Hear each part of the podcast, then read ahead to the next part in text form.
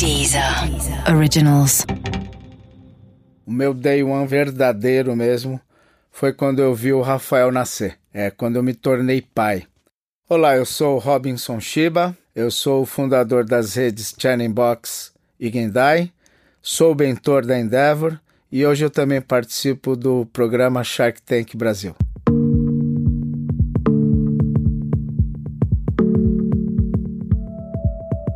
Robinson Shiba teve a ideia do Shining Box em uma viagem aos Estados Unidos. Lá ele viu pela primeira vez as pessoas comendo macarrão oriental na caixinha.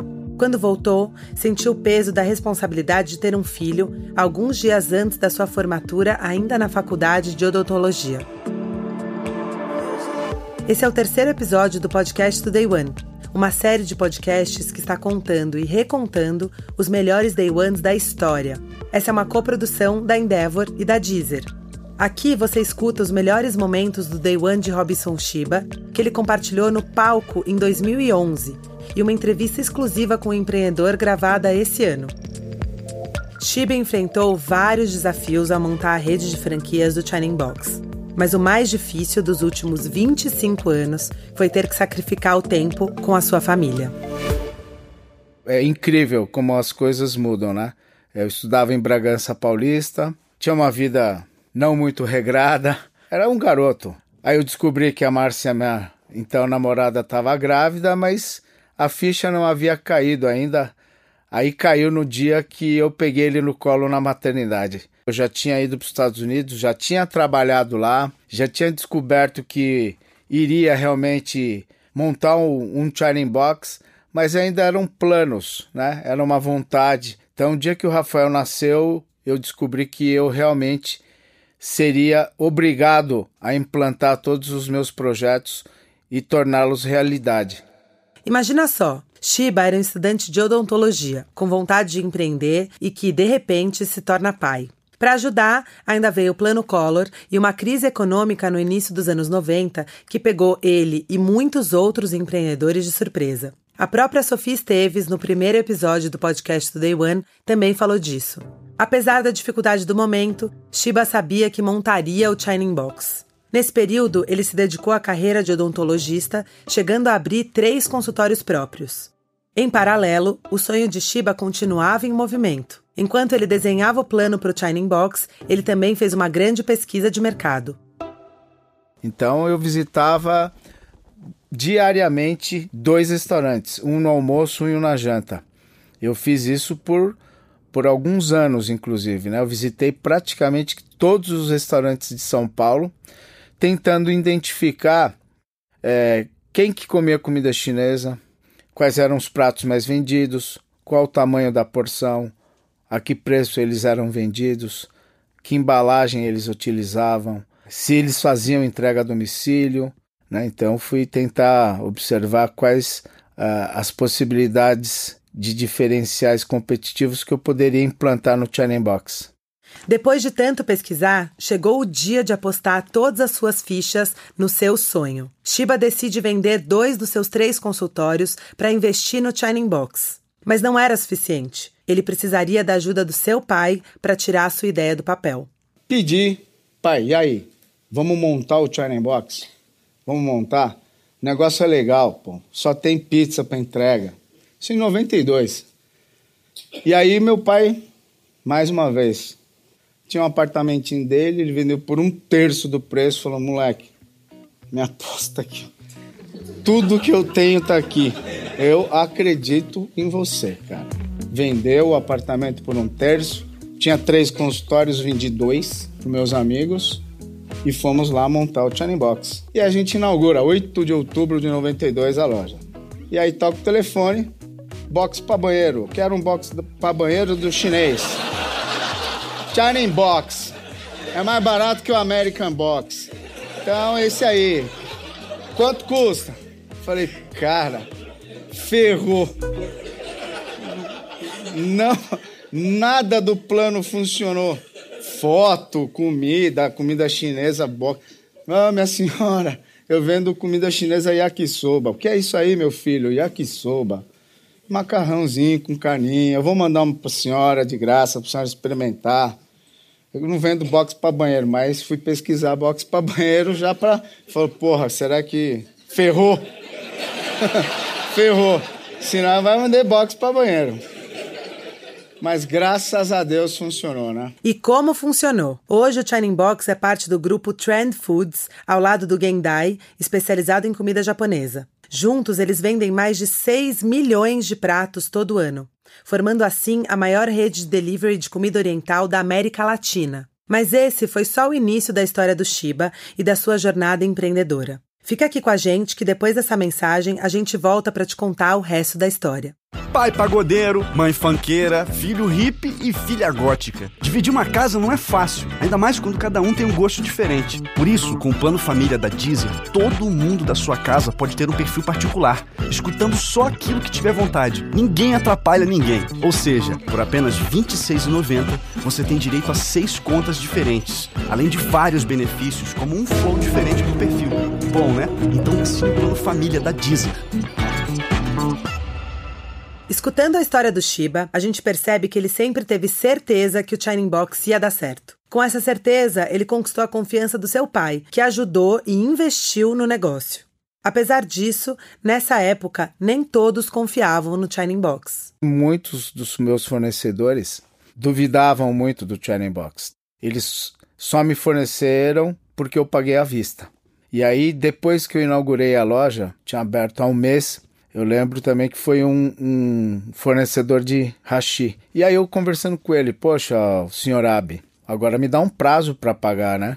É, o senhor tá vendo aqui, ó, inaugurei a loja, tô vendendo. Ele falou, não, eu só vou acreditar que você realmente fez sucesso um ano depois. Falei, poxa, seu Abi, por que um ano? Aí ele me deu uma aula, porque depois de um ano você vai ter décimo terceiro, vai ter fundo de garantia para pagar, né? E isso muitos empreendedores não põem na conta. Eles utilizam o dinheiro achando que o dinheiro é dele, mas o dinheiro não é dele, o dinheiro é do funcionário. Eu falei, puxa vida, o senhor tem toda a razão. É, eu não estou guardando esse dinheirinho para daqui a um ano. Então, ele me deu uma aula de gestão de negócios, né, o senhor Abi. Ele continua sendo meu fornecedor até hoje. E eu agradeço muito aquele bate-papo que eu tive com ele. Esse foi um dos conselhos mais valiosos que o Shiba já recebeu. O Sr. Abe só acreditaria no Shining Box depois que a empresa conseguisse funcionar durante um ano. E a empresa se manteve. Muito mais que isso, o Shining Box cresceu. Um ano depois, eu já tinha montado a segunda loja com recursos da primeira, com a ajuda do meu sogrão. Agora eu já tinha um sogrão. O sogrão ajudou também. Meus amigos que no começo falavam, pô, você tá louco, cara, que comida chinesa na caixinha, o quê? Você já tem três consultórios, continua. Aí eles zerou, meu, e aí? Como é que funciona isso aí? Dá para abrir um? Olha a teoria do seu Abe aí de novo. Depois de um ano, todos ao redor de Shiba passaram a ver o Shining Box com outros olhos. Bom, vamos abrir uma loja então também. Então eu saí de 92 para o início de 94, nós já tínhamos seis lojas. E aí os telefonemas foram mudando também de clientes. Pô, isso é uma franquia? É, nem sabia que era franquia. É franquia. É americana? É, americana. Meu nome é Robinson. Mas é, my name is Robinson. É americana, comigo aqui no Brasil é comigo. E aí eu fui entender, e pô, o que é franquia, cara? Sabia que franquia era posto de gasolina, concessionária de automóveis. E foi, formatei e falei, pô, franquia é legal. E aí a gente foi. Em 97, a empresa já tinha 100 lojas inauguradas e crescia em ritmo acelerado. Mas 97 também foi o ano da crise dos tigres asiáticos, que afetou o Brasil, provocando uma alta dos juros e uma desaceleração da economia nacional. As vendas dos franqueados começaram a cair. Naquela época eu estava abrindo loja ainda, meu negócio era loja. A única coisa que eu sabia fazer era abrir loja e obturar dente, só. e aí um franqueado eu, me perguntou Quais são os indicadores que a franquia tem para auxiliar a gente a melhorar as vendas? Bicho, tocou o telefone, atende direitinho o cara, entrega o yakisoba. Meu, é isso que você tem que fazer. limpa aí direitinho o restaurante, não deixa faltar nada, abre, fecha e, meu, e vende, distribui folheto. Mas e se tem algum indicador? Meu, não sabia. Qual o organograma da empresa? Pizza, piorou. Falei, radiografia, classe 1, protozotal, endodontia. É, isso eu entendo, cara. E yakisoba também. Agora, organograma, indicador, eu não manjo nada. Se isso fez falta na época, porque as vendas realmente começaram a reverter.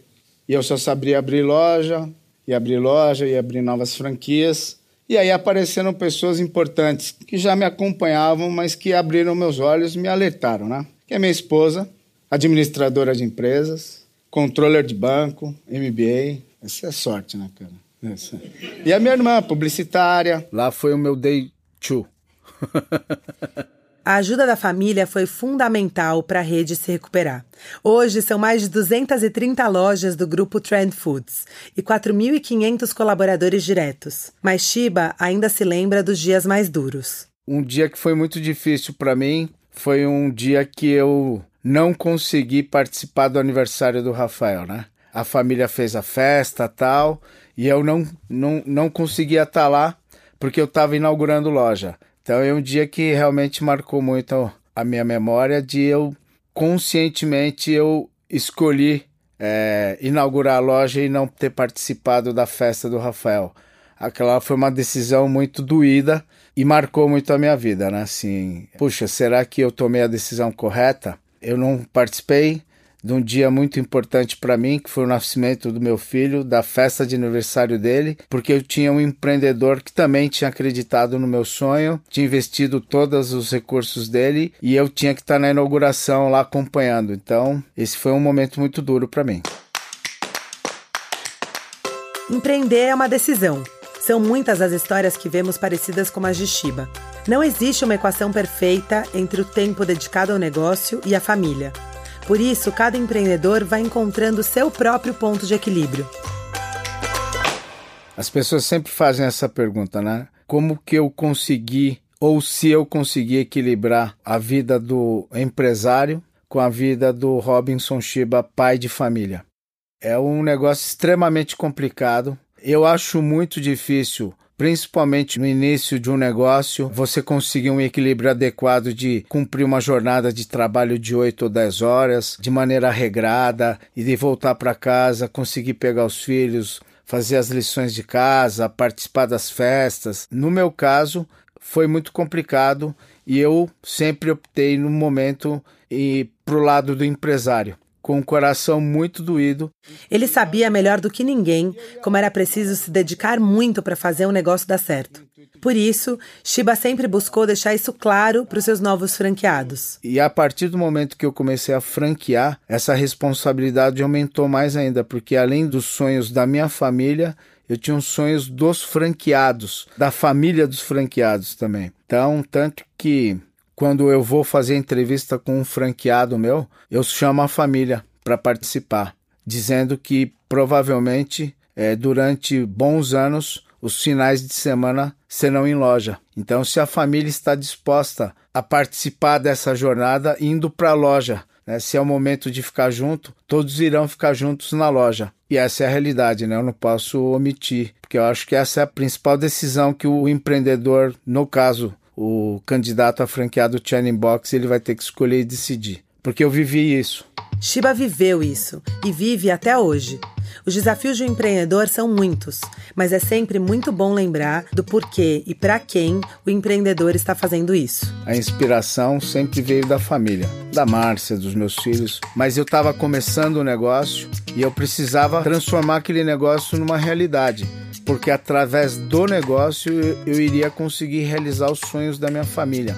Ouvir a história do Shiba é uma lição de instinto empreendedor. Acima de qualquer teoria e conhecimento acadêmico está a vontade de fazer o negócio acontecer. Shiba também nos dá uma lição de humildade. Ele nos mostra que saber ouvir e aprender dia após dia é uma qualidade fundamental para aqueles que querem construir um negócio de impacto no mundo.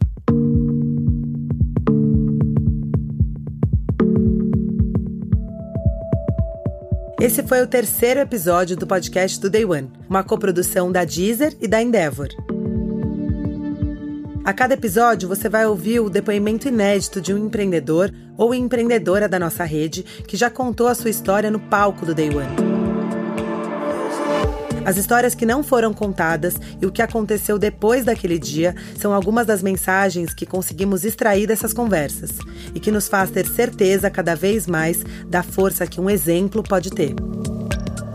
Se você quer ouvir um pouco mais do nosso papo com o Shiba, então fica ligado que na Deezer a gente tem um trecho bônus exclusivo. Lá ele explica a diferença entre o empresário e o empreendedor.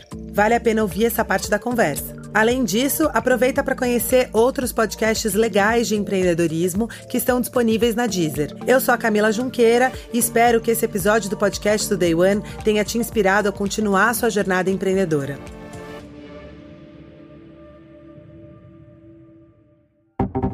Deezer. Originals.